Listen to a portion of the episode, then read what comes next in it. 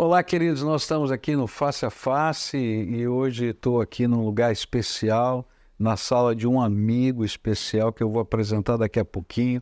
E eu sempre gosto de agradecer você por nos receber aí na sua casa, no seu carro, no podcast, porque é importante a gente dividir o que Deus está fazendo nesse mundo. E o face a face é isso, gente que vive face a face com Deus, fazendo a obra de Deus, que pode compartilhar coisas tremendas. Hoje, a meditação que eu vou fazer, na verdade não sou eu que vou fazer, é um testemunho que a gente ouviu maravilhoso na nossa jornada para Jerusalém. Então, escuta, eu tenho certeza que você vai ser edificado.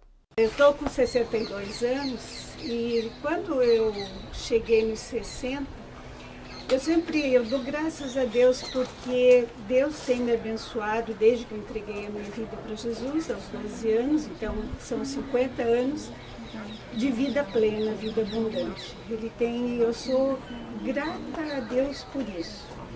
E fiz muita coisa nesses 60 anos, muita profissional, familiar, ministerial, viagens missionárias, é uma vida repleta, cheia agitada, cansativa. E quando eu fiz 60 anos, eu falei: Poxa, eu estou cansando. E eu quero ter energia para continuar fazendo e da onde vai vir a energia. E essa foi uma preocupação séria, porque além do, da questão física, tudo, né, questão cognitiva, e até quando eu vou conseguir nessa produtividade, nesse envolvimento, célula, viagem missionária, minha família requerendo muito, o pastor sabe, eu sou muito cuidadosa com família, a profissão, já estava diminuindo algumas coisas na profissão. E eu fui buscar uma palavra, Senhor, a pilha, a bateria está acabando e eu queria um pouco mais. E eh, o devocional daquele dia era milhas a mais. Uau. Daí, ai, sabe, quando aquilo cai, e ele falou no Sermão da Montanha, hoje eu fui procurar o versículo, está em Mateus 5,41, ele estava ensinando aqui, que é se alguma pessoa pedir para você caminhar com ela uma milha, vá com ela duas. E daí eu falei, ok, tenho que ir um pouquinho mais, vou mais. E as experiências que eu tenho tido depois disso, isso foi lá no comecinho da pandemia, eu já estava quase tirando o time, me aposentando. Fui para a linha de frente do Covid, foram milhas e milhas e milhas a mais na parte profissional. É, tenho os meus pais em torno de 90 anos, os dois, e meu pai adoeceu no final do ano passado, ficou dois meses internado. Logo em seguida, minha mãe adoeceu, de 93 anos, e logo em seguida, meu sogro adoeceu. Tanto que eu estava pagando a passagem e falei: sem, não vou conseguir. Né? Meu pai, eu tinha certeza que iria falecer. Ou estaria numa situação muito difícil antes de eu vir para cá. E, com a graça de Deus, eles foram se recuperando. O meu sogro faleceu em abril, meus pais se recuperaram e eu estou aqui. Mas também é um recado de Deus, são milhas a mais. Meu pai foi para a cama, cuidador, mudou de uma, dois, dois idosos, apesar dos 90 anos, independentes, agora dependentes. Eu, a única mulher, única médica na família, então me exigindo milhas a mais, né? Cuidados com as minhas filhas, sempre fui uma mãe muito prestativa, muito zelosa, muito cuidadora. Agora estou com uma morando no Maranhão, a outra já há algum tempo nos Estados Unidos e que vai ter gêmeos. Então. Milhas a mais. Milhas a mais. Milhas a mais, né? É, no Ministério, desde 2005 que eu sou líder de célula de mulheres, com a loucurada da pandemia, é, eu tive que diminuir e falei, não tinha mais energia para a célula toda semana. Então montei um grupo de oração na minha casa com uma vez por mês só. Nas campanhas de oração que a gente fez do ano passado esse ano, semanalmente. Agora, no final da campanha, antes de eu viajar, ah, vamos continuar semanalmente. E a minha energia para continuar semanalmente, né?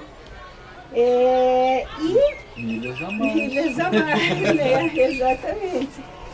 E no casamento, é, ontem me tocou muito porque não vou nem entrar em detalhes, mas é um dos lugares que a energia minha, principalmente, estava baixando, o pastor sabe, e, e, eu vi tudo aquilo, né, de milhas a mais andar. Então, esse é o. E hoje, quando o pastor falou em equilíbrio, eu nunca fui muito equilibrada no sentido de querer dar muito, muito, muito, muito, talvez gastar muito. E hoje eu não posso mais dar muito que eu nem tenho, que é toda essa energia que eu sempre tive. Então é pela graça de Deus e pela dependência dele, que você falou em dependência, né? Então essas milhas a mais, esse equilíbrio, terá que vir da dependência dele. Então é essa minha, é o meu testemunho e eu conto que nesse encontro aqui é um recarregar de baterias para todas as milhas a mais que Deus preparou para eu estar aqui nesse, nesse sentido. Amém. Amém. Amém.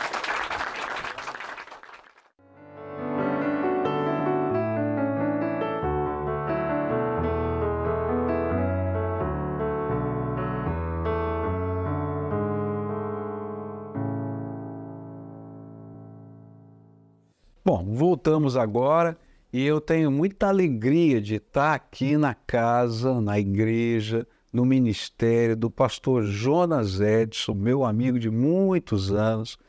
Ele é pastor aqui nessa igreja há 35 anos, Igreja Batista do Barreiro, em São José, Santa Catarina, na Grande Florianópolis. Dirige há 30 anos um ministério, está até na camisa dele aí, não é? O SET, que é um ministério de ação social maravilhoso. E eu estou aqui participando da comemoração dos 30 anos desse Ministério de Ação Social. Pastor Jonas, primeiro, muito obrigado por ter me convidado para estar aqui na sua igreja, participar é, dessa festa lindíssima que a gente teve ontem aqui no domingo e hoje pela manhã com os pastores aqui da cidade e celebrando 30 anos do SET.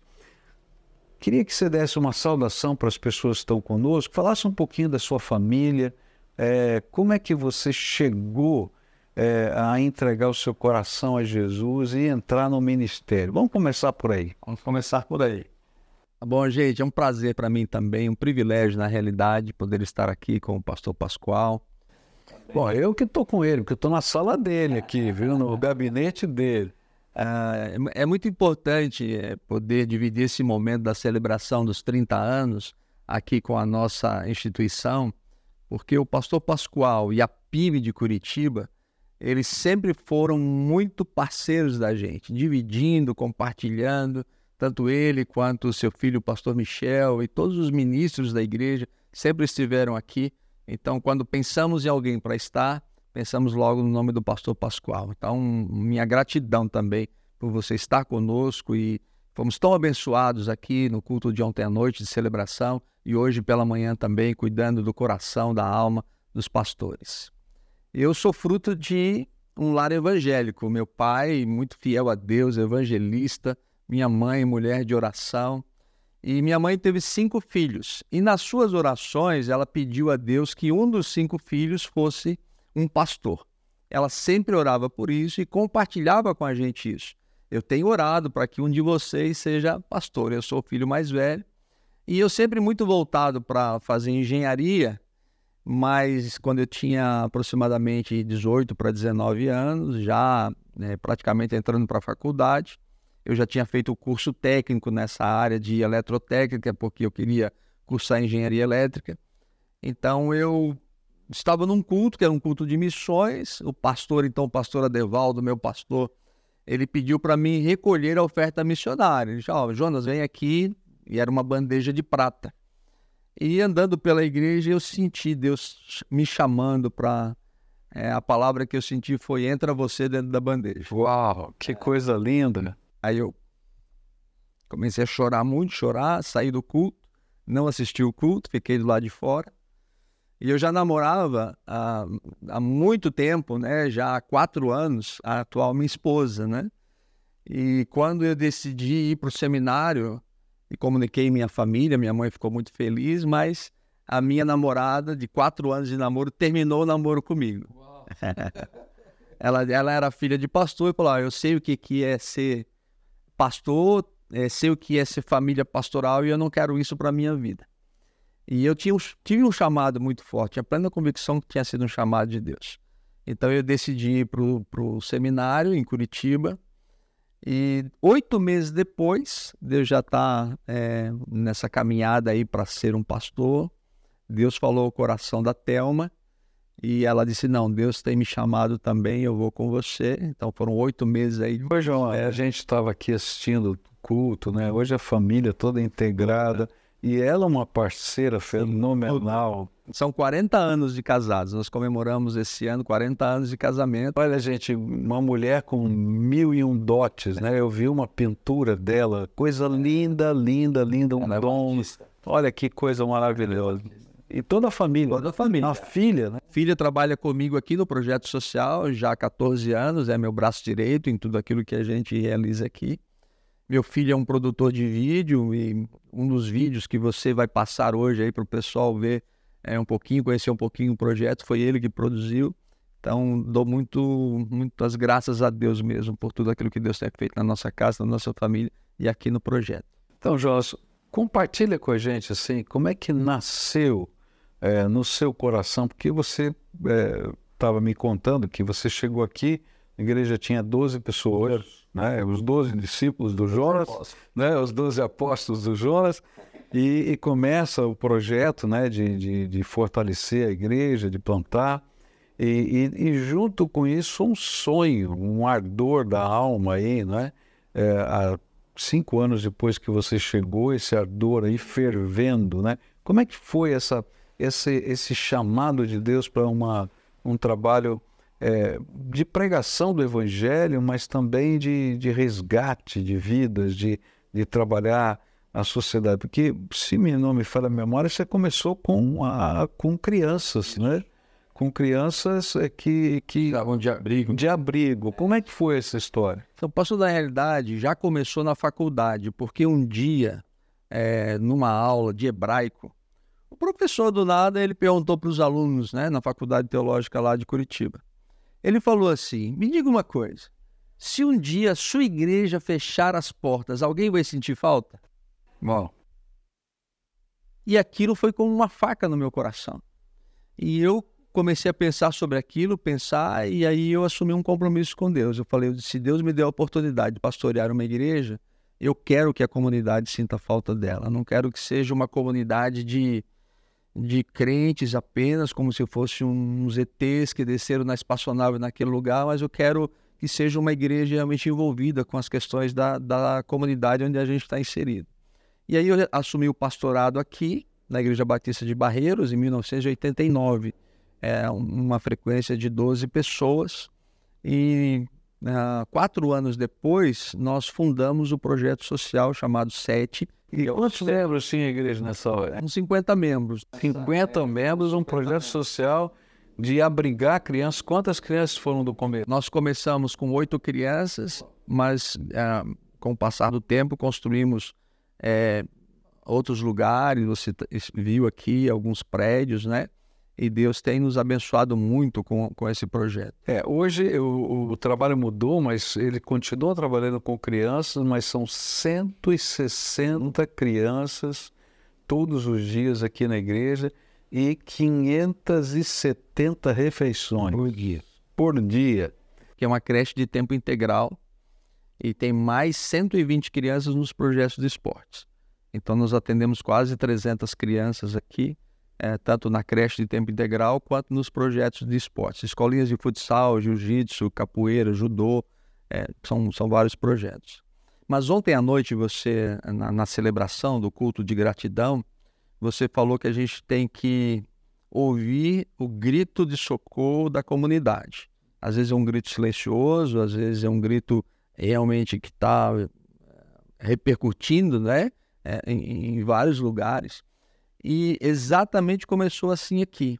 Eu fui numa reunião da prefeitura por outros assuntos e a, a então primeira dama, dona Rose, ela falou, Pastor Jonas, você sabia que a gente tem uma situação aqui na nossa cidade, em São José, onde nós não temos onde abrigar crianças que são abandonadas ou deixadas nos hospitais ou que são abandonadas na rua, crianças em situação de risco. E aí eu vim, conversei com a igreja, falei, vamos, vamos começar. Que idade você tinha nesse momento? Eu comecei meu pastorado aqui com 27 anos, então eu já tinha 31. Então, com 31 anos, você chegou assim para a igreja, ó, com 50 membros, né, no projeto de mesmo, nós vamos abrigar criança aqui. E aí, qual foi a reação? Então, eu falei, gente, a gente tinha um espaço de terreno, eu falei, vamos construir uma casa lá, vamos construir um orfanato. E com o dinheiro que nós tínhamos, nós fizemos o alicerce e levantamos as paredes desse orfanato, sem reboco, sem nada, não tinha colocado telhado, nada. E aí não tinha dinheiro, acabou, e eu tinha o hábito de andar dentro da construção, passar as mãos assim na parede, pedir a Deus que nos ajudasse a terminar. E andava lá dentro falando com Deus, conversando com Deus. E aí eu fui para uma reunião no acampamento Batista, que você sabe onde é, ali em Biguaçu, e na BR, ah, eu não sei, você é pastor, você sabe que essas coisas acontecem, né? Deus falou comigo para entrar numa empresa. Sim, do nada, do nada. Uma empresa da beira da BR. Você, quando voltar agora, você vai ver essa empresa. E aí eu entrei e falei, eu quero falar com o dono da empresa. A moça que me atendeu lá na recepção falou, olha, ele não vem muito aqui, aqui é uma fábrica. Era uma fábrica de móveis escolares. E é, os, é, a, a, o escritório dessa empresa é no centro da cidade. Ela me deu um cartão com o nome do dono. Se chama Gilde. Eu tenho uma placa com o nome dele ali embaixo. E aí eu fui para a reunião do acampamento. Alguns dias depois eu fui lá no centro da cidade, na rua Tenente Silveira. Entrei lá e falei: Ó, oh, quero falar com o seu Gildo, porque agora eu tinha um cartão dele, sabia o nome dele. E a, a moça que me recebeu lá na, na sede da empresa falou: oh, ele não está, ele está viajando. Aí eu peguei e deixei um cartão meu. Falei: Ó, por favor, pede para ele, ele entrar em contato comigo. Aí deixei um cartão meu, naquela época se usava muito cartão, né? Verdade. E alguns dias depois, eu estava aqui na igreja trabalhando, entrou um Volvo preto aqui. E dentro saiu um senhor de aproximadamente uns 60 anos, de terno e gravata. Ele falou: estou procurando o Jonas. Eu falei: não, sou eu. Ele falou: eu sou o dono da fábrica tal, da empresa tal. Eu soube que você teve na fábrica e teve no escritório e que você quer falar comigo. Eu fiquei curioso: o que você quer comigo? Aí eu pedi para ele entrar e me apresentei. Falei: sou pastor. E eu disse: Olha, não sei se o senhor vai acreditar ou não, mas eu estava andando na BR e Deus falou comigo para conversar com você. E ele falou assim: Pastor, olha, eu vou lhe contar uma coisa. Eu tenho um câncer e eu estou afastado da empresa, por isso que você não me encontrou nem na fábrica nem no escritório. Mas eu fiz agora uma cirurgia em São Paulo e antes de eu entrar na cirurgia, eu disse para Deus assim: Deus, se eu sair vivo dessa cirurgia, eu vou construir um orfanato. Aí eu comecei a chorar, chorar. Levei ele ali na, na construção e falei: olha, a gente está construindo aqui é um orfanato, eu só não tenho dinheiro para acabar. E ele falou: pastor, então é de Deus, ele falou. Ele é luterano. Ele é luterano. E ele falou: faz um orçamento para mim do tudo que você precisa para terminar, colocar o telhado, o reboco e tal. Eu fiz, levei lá no escritório da empresa, ele olhou o orçamento e falou: Posso te pagar isso aqui em três vezes? Eu falei: Você pode pagar, você pode pagar em quatro, cinco, seis, é, vinte vezes. E esse homem, ele terminou a construção. Quando terminou a construção, nós fizemos uma inauguração, veio a primeira dama do estado, veio o prefeito, veio a primeira dama do município, que ela estava mais interessada, né? E ele falou, pastor, agora nós vamos mobiliar. E ele mobiliou toda a casa e ele falou, olha, você contrata agora é, uma cozinheira, uma, um casal para morar aqui, ser monitores, e eu vou pagar o salário deles por dois anos. Então, o início do orfanato foi esse. Foi milagre. Milagre de Deus. Você colocou uma frase muito bonita na celebração dos 30 anos. Diz pra gente aquela frase.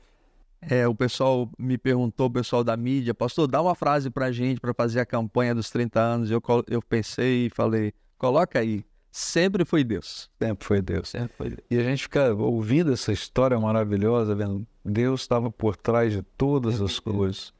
E, e é interessante porque é, você falando, né, um jovem, 31 anos, numa igreja pequena, com um desafio que é um clamor da sociedade, mas que não tem ninguém para entrar.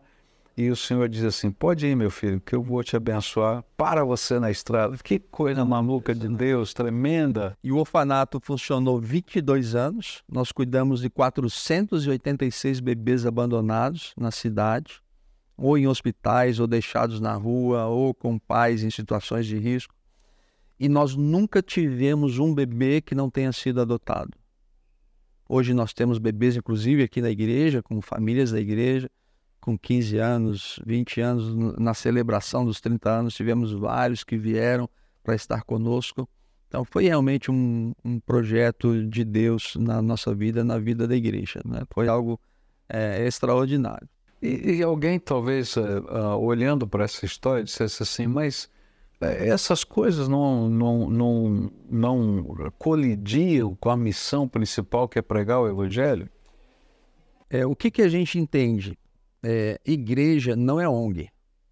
Igreja é uma agência do reino de Deus.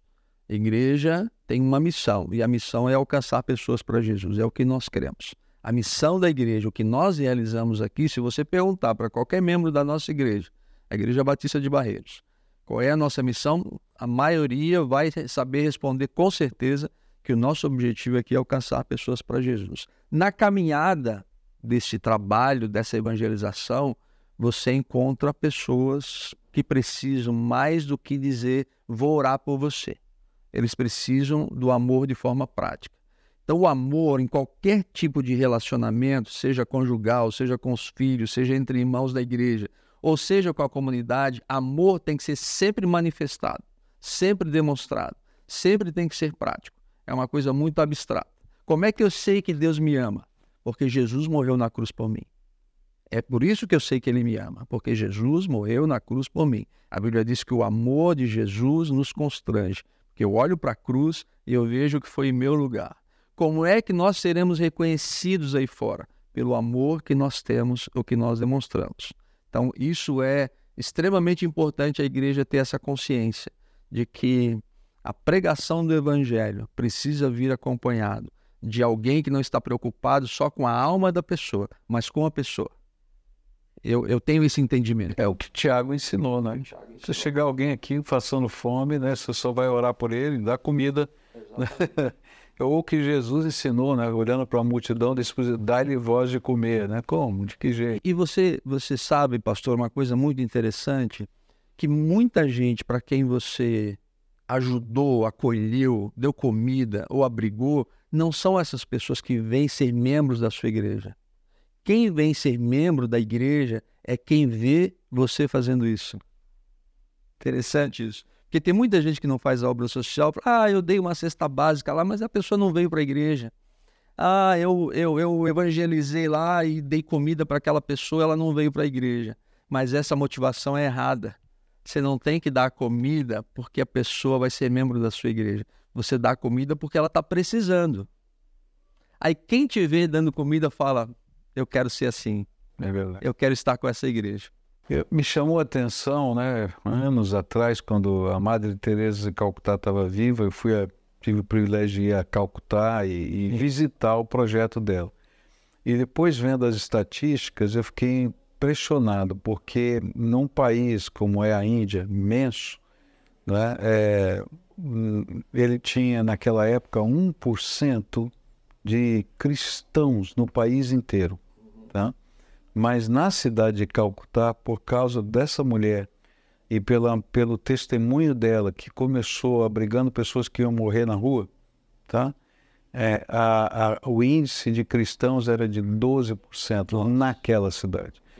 Então a gente fica pensando assim: é, o amor acompanhado da proclamação do evangelho sempre vai dar resultado. Né? Porque impacta o coração, não apenas daquele que está sendo amado, mas dos seus familiares, das pessoas que conhecem, daqueles que estão vendo e dizendo: puxa vida, algo de Deus está acontecendo aqui nesse lugar. Né? Tem alguma coisa que você, nesses 30 anos de Ministério Social, 35 de igreja, olhando agora para trás, assim, me arrependo? Não, não, não me arrependo de, de ter começado nada. Eu com certeza é, errei muitas vezes. Com certeza eu não faria algumas coisas que eu fiz. Por exemplo? Ah, eu creio que ter essa mentalidade inicial de que as pessoas a quem a gente estava ajudando, é, dando alimentos ou abrigando, seriam as minhas ovelhas. Isso foi uma, frustra... foi uma frustração? Não, isso foi um aprendizado. Opa! É, um aprendizado. Porque hoje, depois de tantos anos, eu tenho plena consciência que a obra do Evangelho ela precisa ser feita em amor para quem precisa. É, a evangelização e, e, a salvação das pessoas é muito mais do que isso. É, quando você dá de comer a alguém que está precisando, ou você manda alimentos para quem está numa situação de guerra, como a gente tem feito lá para a Ucrânia, por exemplo, ou para os desabrigados numa enchente, não é dar já com o interesse de que essa pessoa ela vai ser sua ovelha. É um amor liberal. Liberal. Tem que ser desinteressado. Então, isso hoje, né, eu tenho plena consciência. A história do SET, nesses 30 anos, me mostrou e me moldou hoje a ter uma instituição onde a gente faz o que precisa ser feito para quem precisa e que o que Deus vai fazer na vida dessa pessoa, quem está nos vendo fazer, é algo é, totalmente diferente. Isso é, é, eu creio que as igrejas precisam aprender isso, os pastores precisam aprender isso.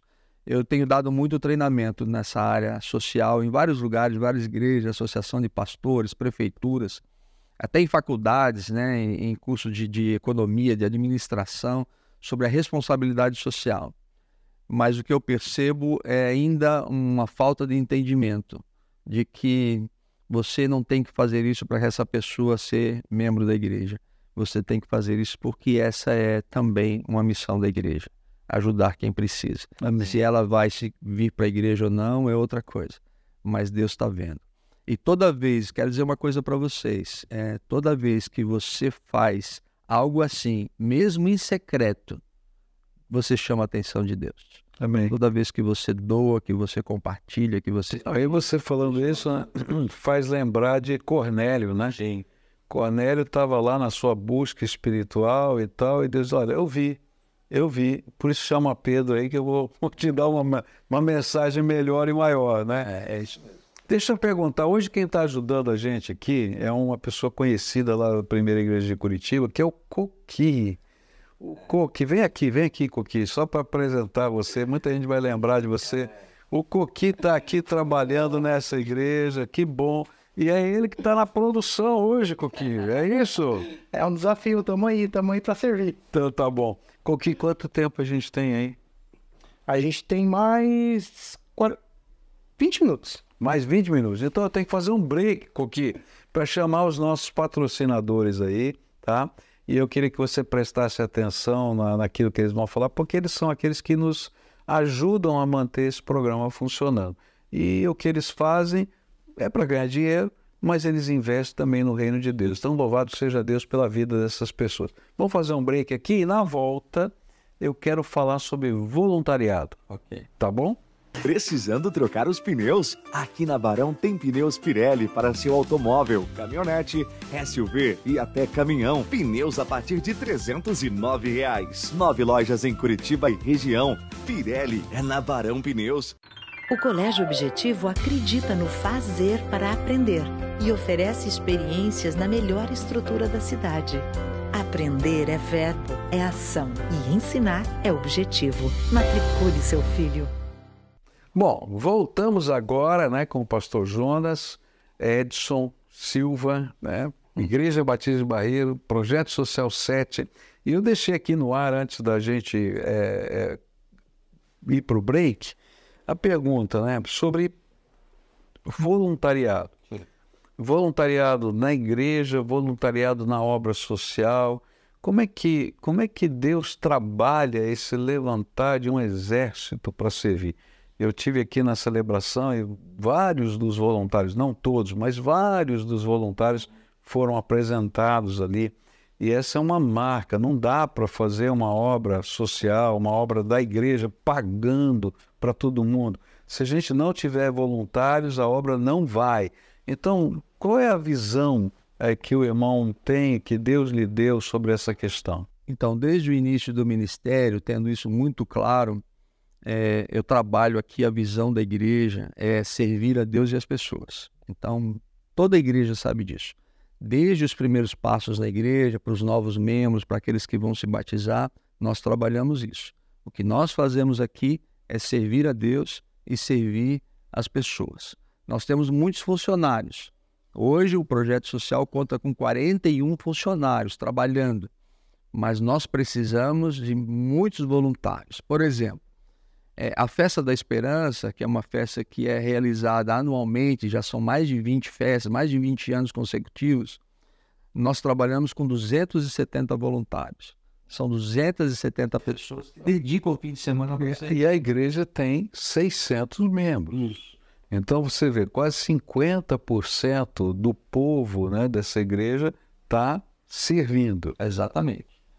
É, o brechó, que ajuda man, a, na manutenção do projeto social, tem 25 a 28 mulheres, todas voluntárias. Então elas trabalham a cada dia. Agora uma pergunta, esse projeto do brechó, né, que eu vi que foi, foi um parte da festividade então, é, não citando valores monetários, mas quanto por cento é, é, do, do, do, do, projeto ele investe, vamos dizer assim, eu sei que é 100% do que arrecada, mas assim, quanto por cento representa isso é, do custo não conveniado, vamos dizer assim? É, hoje, a única fonte de recurso que nós temos fora do convênio é o brechó. Então, representa 100% de tudo aquilo que é fora do convênio. Então, as pessoas que são pagas, a, as contas de telefone, de luz, a verdureira, a padaria, aquilo que não vem é do brechó. vem do brechó. O brechó tem que vender bem todo mês. É, e, e, é assim, doação de roupas, de, de, de outros, que é bazar também, e, e, são vendidos a preço módico. Você falou em cinco reais. Lá. Então, nós não recebemos nada consignado e não compramos nada para colocar no brechó. 100% do brechó é beneficente. É, são doações das pessoas, dos irmãos da igreja, da nossa comunidade, das campanhas que são feitas. E tudo é feito, ou tudo é vendido a R$ reais, R$ reais, R$ reais, R$ reais. Então, é, não, tem, não tem nada muito caro. E a gente trabalha no brechó com duas coisas importantes. Primeiro, é um local de voluntariado, exercício de ministério, uma oportunidade das pessoas servirem. Em segundo, é dar dignidade para quem compra. Então, quem vai ali, uma comunidade mais pobre, mais carente, que vai no brechó, encontra uma loja bonita, arejada, um, perfumada, e ela vai e compra a sua calça, compra a sua blusa, compra o, o seu casaco, por três reais, por cinco reais, ela com 20 reais faz uma compra excelente, sai com a sua sacolinha na mão e ela se sente bem fazendo isso. Quer dizer, tem o lado também da dignidade social. Exatamente. Que maravilha. Agora, vamos falar sobre crescimento, né? Você pegou uma igreja com 12, hoje ela tem 600, fora igrejas que foram plantadas, nove pastores que já foram ordenados e tal. Qual é o segredo? Ah, o segredo é dependência daquilo que Deus vai fazer. Se você me perguntar se eu planejei tudo isso, é, com certeza não. Eu estaria mentindo se o primeiro dia que eu assumi o pastorado aqui, eu tinha ideia de tudo aquilo que Deus iria fazer. Mas uma coisa eu posso garantir: na palavra de Deus e na história da igreja e na nossa história pastoral, toda a revelação de Deus para o seu ministério é progressiva. Deus nunca revela tudo de uma vez só. Eu até comentei é, ontem com o pastor Pascoal que é igual o jogo de videogame, você tem que passar uma fase. Enquanto você não passa aquela fase, você vai ficar repetindo até passar. Então, quando você vence aquela fase, Deus vai te abrir uma outra fase para você continuar. Então, isso quer dizer o seguinte: todas as portas que você tem convicção de que foi Deus que abriu, entre. mesmo que você não tenha todas as respostas. Entre porque Deus está te revelando, está mostrando, você deve entrar. E assim foi aqui.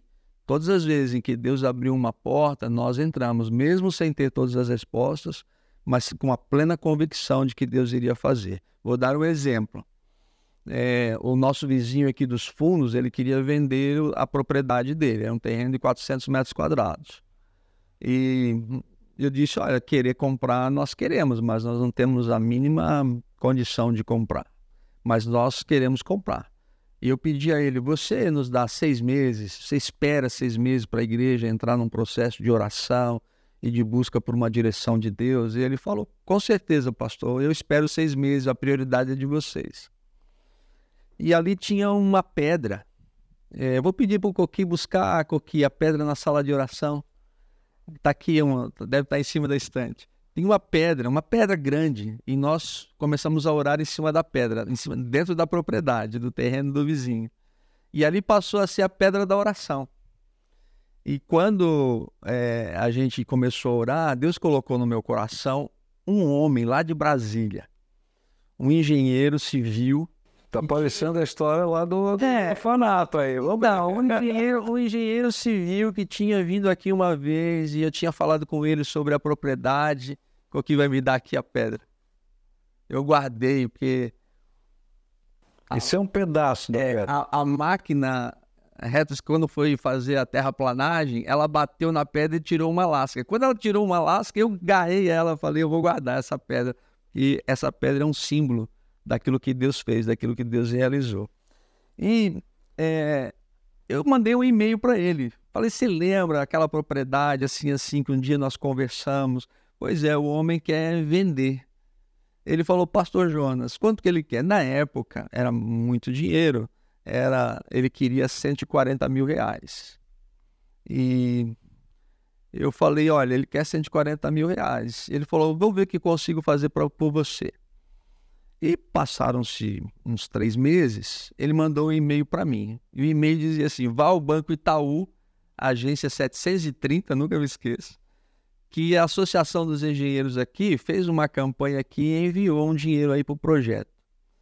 E eu peguei a Kombi da igreja e fui lá no banco. Cheguei lá, falei com a moça e falei: olha, recebemos aí um, uma, uma oferta lá de Brasília, assim, assim, para o SET, nosso projeto social.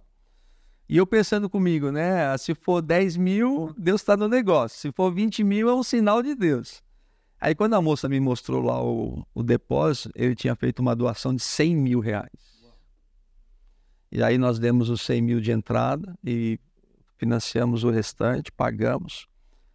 E aí vem então a história do seu filho Michel, que daí nós tínhamos o terreno e aí o Michel veio pregar aqui. Então é onde tem aqueles onde três tem, andares hoje. Onde tem o multiuso, onde você pregou ontem. Isso, é. E aí o Michel veio, eu falei, Michel, ó, essa aqui é a nossa propriedade, assim, assim, antes do culto. E nós queremos construir aqui o multiuso, continuar o projeto social e tal. E o Michel começou a pregar no meio da mensagem. Até se você quiser mostrar, eu tenho esse vídeo. Né? No meio da mensagem, o pastor Michel, então, pegou a chave do carro dele, que era um Astra, você lembra? Lembro. Ele falou: Ó, Deus está tocando. Primeiro meu... carro dele. Primeiro carro dele. Deus está tocando meu coração para doar esse carro para vocês construírem. Eu não sei porquê, mas Deus me falou algo e eu sei que Ele falou. Quando Deus me deu meu carro, Deus disse que era dele. Foi Ele que me deu. E Deus me mandou dar o carro para a igreja. E é o meu carro de estimação. Gosto dele, é um Astra verdinho que eu namorei há muito tempo. E eu tava brincando com os meninos até, vendo quanto que valia. Mas Deus me falou, pro reino dele, pro crescimento da obra missionária, meu carro, a chave tá lá na casa, né? Pra gente ver direitinho. Eu quero dar aqui depois pro pastor, pra gente construir esse, esse espaço aqui. Deus colocou no meu coração quando ele fala, a gente obedece. E eu fiquei meio sem graça, mas peguei lá no meio do culto. E naquele dia tinha um médico veterinário, Dr. Prandini. Ele é, me chamou no final do culto e falou: Pastor, eu senti no meu coração, você pode devolver o carro para o Michel, que eu cubro o valor. E aí nós fomos lá falar com o pastor Michel, falou, ó, esse aqui é o médico, ele, ele tá devolvendo seu carro que ele vai cobrir o valor. Aí o Michel falou assim, então agora, o carro do Michel valia na época uns 20 mil. Então agora não são 20 mil, são 40. É o meu carro e os 20 mil do médico. Aí ele não teve saída. ele não teve saída. Aí numa noite entrou o dinheiro para a gente comprar o galpão. Meu Deus. E aí foi, foi sempre milagre, né? E fruto da, das orações, né? Isso aqui é só uma lembrança daquilo que Deus fez. Então, todas as vezes que eu olho para essa pedra, é, tem aqui muitas orações, muitos irmãos que oraram, subiram na pedra e oraram, e me faz lembrar isso, né? Que sempre foi Deus. Nós somos apenas instrumentos daquilo que Deus quer fazer, daquilo que Deus quer realizar.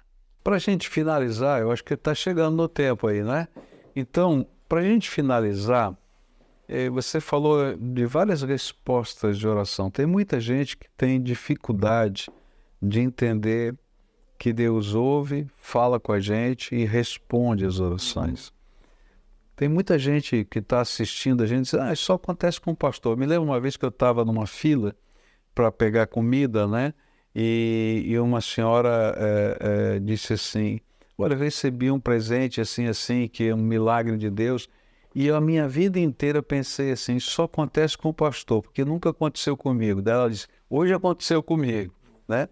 É, tem muita gente que pensa assim: Não, isso aí é coisa de pastor, mas isso é coisa de servo de Deus, né? O que, que você pode falar sobre, para quem está nos ouvindo, sobre fé, sobre viver essa esse ouvir de Deus, esse falar com Deus e esse é, mover de Deus realizando coisas no meio da gente. Pastor, é, jovens que perguntam muito isso, né? Como que a gente pode viver ouvir que é Deus que está falando com a gente? Como saber a vontade de Deus? E só tem um jeito de saber, e é simples. É só você praticar as vontades de Deus que você já conhece que as outras ele vai mostrar. Então você sabe que orar é da vontade de Deus, que ler a Bíblia é da vontade de Deus, que servir é da vontade de Deus. Quando você faz isso, você começa a ter intimidade com Deus. Vou te dar um exemplo. Eu moro num condomínio, moro num prédio. E quando eu chego lá embaixo e aperto o interfone e a minha esposa atende e ela pergunta quem, eu digo eu, ela prrr, abre. Eu não digo assim, sou eu, Jonas, teu marido. Eu só digo eu. Ela abre. Por que, que ela abre? Porque ela conhece a minha voz. Ela abre porque ela conhece a minha voz. Ela conhece a minha voz por causa da intimidade. É por causa do relacionamento. Então eu só vou saber quando Deus fala, eu só vou conhecer a voz de Deus quando eu tiver intimidade. Então, quando eu pratico as vontades de Deus que eu já conheço, as outras, eu sei que é Deus falando comigo. Uau! Que maravilha! Gente, a gente está chegando aqui ao fim do Face a Face, passou rápido, não é? Voou. E, e, tanta coisa linda, tanta coisa podia ser contada ainda, porque são 30 anos de história, mas eu queria deixar esse foco tão, tão precioso que tudo vem do Senhor. Como você falou aqui na frase? Sempre foi Deus. Sempre foi Deus. E sempre vai ser Deus. Se a gente não buscar a face dele, não ouvir a voz dele, não aprender a ter intimidade com ele, a gente não vai a lugar nenhum. Então, eu queria dizer para você: vale a pena, porque a gente vai construir algo que não poderíamos fazer sozinhos. Como é que um pastor de 31 anos, com uma igreja de 50 membros, podia fazer o que tem feito até agora, se não fosse a graça e a misericórdia de Deus? Louvado seja Deus. Eu escrevi lá no livro que eu dei para você Jonas, você me inspira. Amém. Viu? Sua vida é uma inspiração para mim. Quero aprender e continuar aprendendo a ouvir a voz de Deus e servir ao Senhor de todo o coração. Você sabe, pastor, uma coisa que me impressiona quando Jesus faz o chamado dos discípulos e quando ele chama os apóstolos, o texto diz assim: e chamou para estarem com eles. E chamou para estarem com ele. Isso para mim é tão significativo o principal chamado para a gente, os pastores, para nós, os servos de Deus, os crentes no Senhor Jesus Cristo, é para estarmos com Ele. O resto é consequência. Né? Gente, esse foi o Face a Face. Espero que você tenha gostado. E quem sabe no próximo vou te mostrar um lugar diferente, um povo diferente, porque Deus tem me levado a viajar em tantos lugares e eu tenho levado você comigo para conhecer esses lugares. Hoje estamos em Santa Catarina, na Igreja Batista do Barreiro, pastor Jonas Edson Silva e o projeto 7. 160 crianças em tempo integral, mais quanto? 120 nos projetos de esporte. Então, olha só, é, quase 300 crianças estão sendo atendidas aqui. E tudo nasceu por um despertar de Deus, um chamado de Deus, um ouvir Deus no grito silencioso ou no grito agudo, e a gente diz: Eis-me aqui, Senhor. Quem sabe Deus já não esteja falando com você. Um abraço, espero você no próximo Face a Face. Amém. Muito obrigado.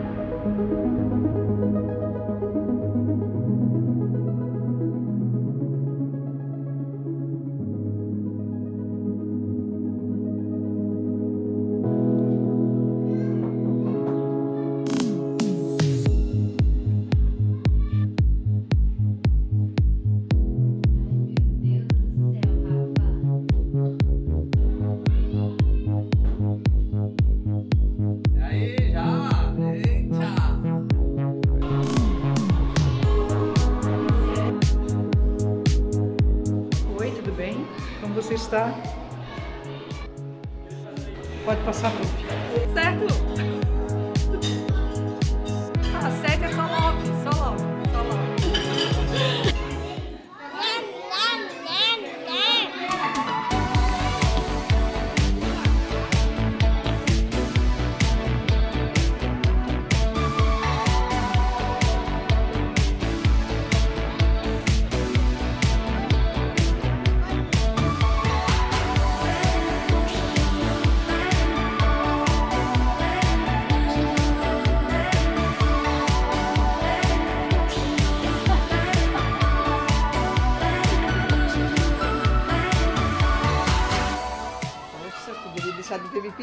Né? Ter botado um batom, ter penteado meu cabelo, né? Não tem voz, né? Ah, posso me arrumar? Eu cresci aqui no SET, né? Eu cresci aqui no SET, fui da igreja aqui e agora ter voltado a trabalhar aqui, nossa, é um prazer isso pra mim. E que muitos e muitos anos venham e que venham mais 30 e mais 30 anos aí.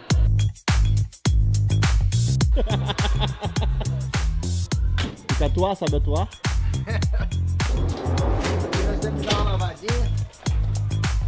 Quer que dê uma vassourada aqui? O que, que é pra fazer? Boa, nem pra avisar.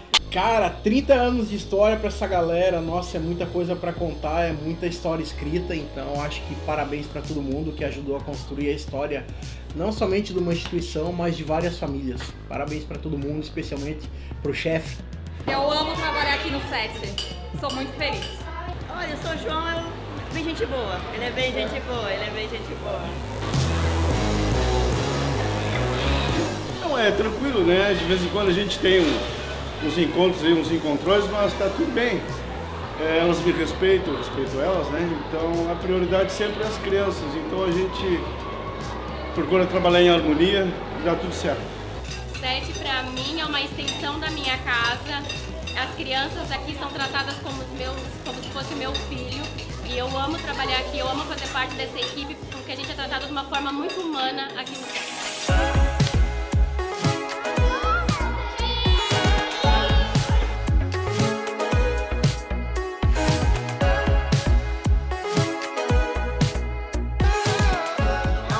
É Deus mesmo e para mim é um prazer, é uma honra trabalhar aqui. Tenho sete no meu coração.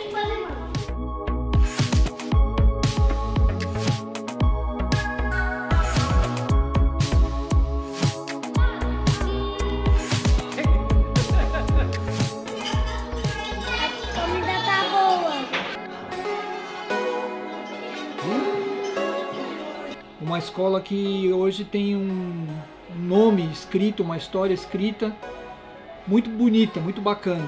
De muita gente que se dedicou aqui, pessoas que passaram, tem uma história também muito linda para a nossa instituição e que hoje representa crescimento, um futuro brilhante aí que nos espera pela frente, com certeza.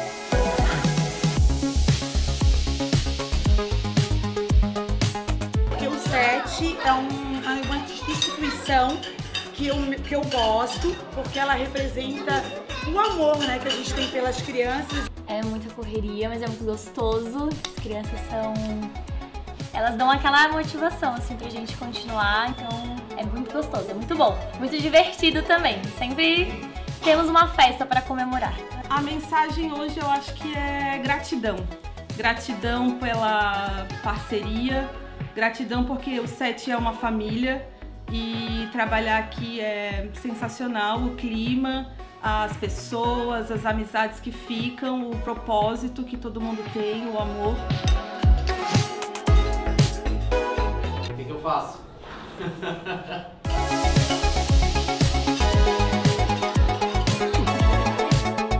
Quantas vidas passaram por aqui, né? Quantas influências a gente pôde é, deixar na vida dessas, dessas crianças, das pessoas que estão aqui no dia a dia. É incrível demais. Deus é o nosso maior parceiro e vai sempre ser assim. Cara, 30 anos é muita história, né? 10 anos que eu tô aqui, mas eu vejo lá atrás, assim, a dedicação de um homem, é, Deus presente na vida dele, né? E graças a Deus hoje ele comemora com muita alegria e com muito orgulho de ter Deus ter sonhado isso para ele e ele ter embarcado nessa com Deus. Trabalhamos assim com muita alegria, muita vontade mesmo todo dia de vir trabalhar. Todos que trabalham aqui são voluntários. Tudo que é arrecadado aqui, que nós vendemos, tudo que todo financeiro que entra aqui nós ajudamos é repassado ali para o SET e a gente então ajuda ali a creche, nós ajudamos no dia a dia nos gastos da creche e ali do SET. Ele tá um pouquinho nervosa, mas ela. Ela se acalma, né? É? Ela tá doida pra dar uma entrevista pro senhor. Né? Vamos ali, vamos ali, me leva ali, me leva ali. Ó, pode, pode passar aqui, senhor.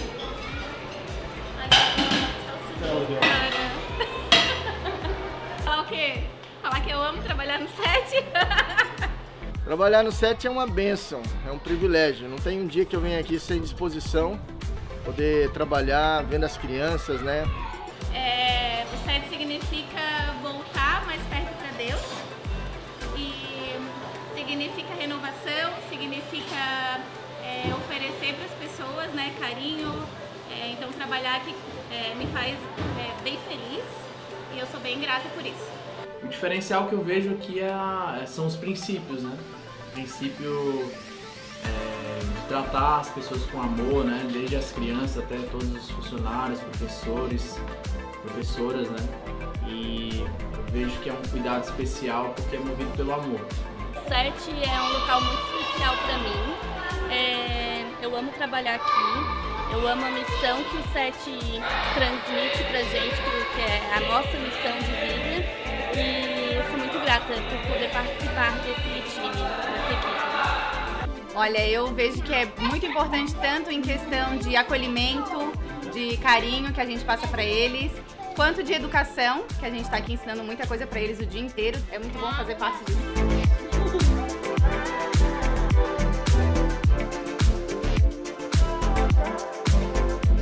Maravilhoso, maravilhoso, não tem preço.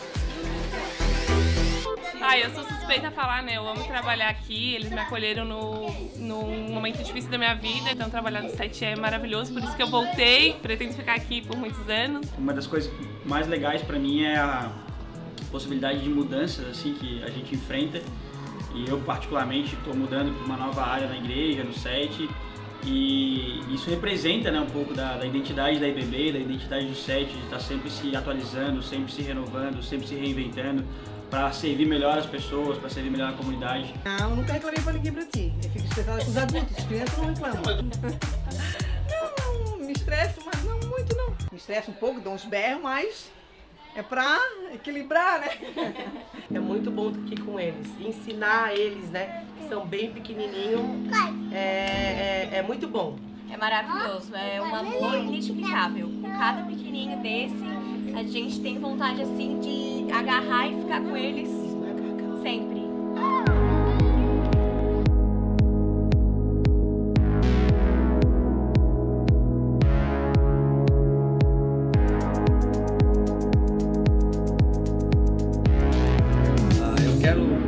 Expressar muito a minha gratidão a todos os nossos funcionários, colaboradores, parceiros, a nossa igreja, né, Igreja Batista de Barreiros, porque são 30 anos de história e não tem como fazer o que é feito aqui sem a participação de todos vocês e sem a bênção de Deus. Então, meu desejo é esse, é de agradecer, manifestar a minha gratidão pelo apoio que todos vocês têm dado para a gente.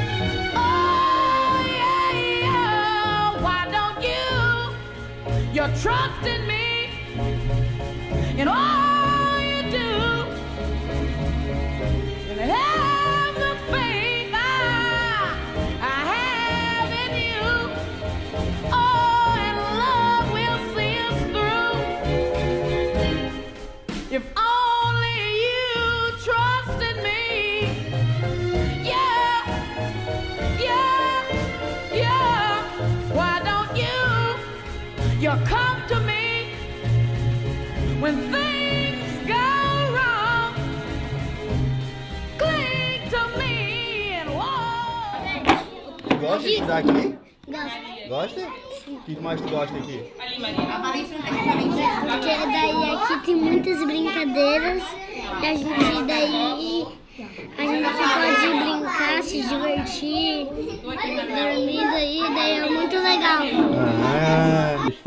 pergunta que ninguém vai ver. Pastor Jonas incomoda muito, não? Não, não, pastor Jonas é um, meu Deus, é uma bênção, né? Concorda com tudo, topa com tudo, né? Comigo eu nunca tive problema com ele, né? A gente, quando eu tô estressado, eu vou lá, ah, pastor Jonas, tem que ser assim, ele, né? Às vezes ele quer levar banho-maria e digo, não, mas não dá, desculpa, mas não dá, pastor. Tem que ser, né? Antigamente eu tremia, agora eu dou uns, né? Eu dou uns biquinhos assim nele, ah, pastor, eu dou umas engrossadinhas, daí ele pensa, pô, a mulher engrossou. É, lá na Renner a gente tinha três refeições, aqui tem quatro. E tem, às vezes, doação de alimentos, sai umas festinhas de vez em quando, a gente come uns bolos, uns e a mais. Eu tô mais aqui pela comida, para falar bem a verdade, né? Muito obrigada por assistir esse vídeo.